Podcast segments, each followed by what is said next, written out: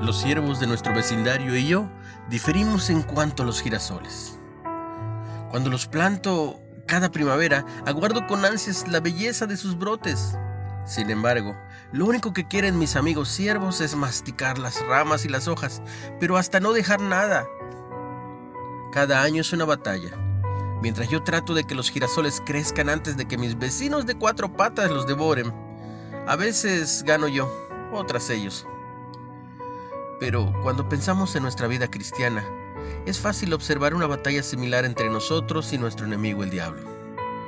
Nuestra meta es crecer constantemente hacia la madurez espiritual que nos ayuda a vivir para honra de Dios. El diablo quiere devorar nuestra fe e impedir que crezcamos. Pero Jesús tiene el dominio. Sobre todo principado y potestad puede hacernos completos. Velo en Colosenses 2.10.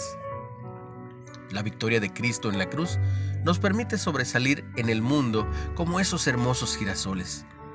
Cuando Jesús clavó la cruz, el acta de los decretos que había contra nosotros, o sea, la condena de nuestros pecados, se destruyó y los poderes que nos controlaban también. Fuimos arraigados y sobreedificados, y se nos dio vida juntamente con Él.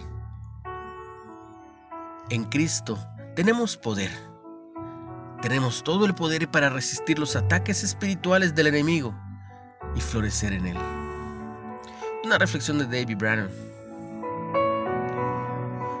¿En qué áreas de tu vida trata el enemigo de debilitar tu crecimiento espiritual?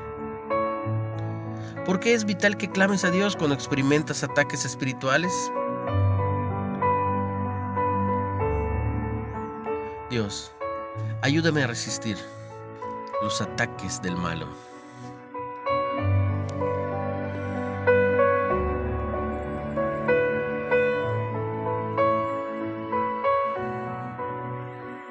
Recuerda que estás en Reflexiones de Ávila con H. Recibe mucha bendición. En el nombre de Jesús.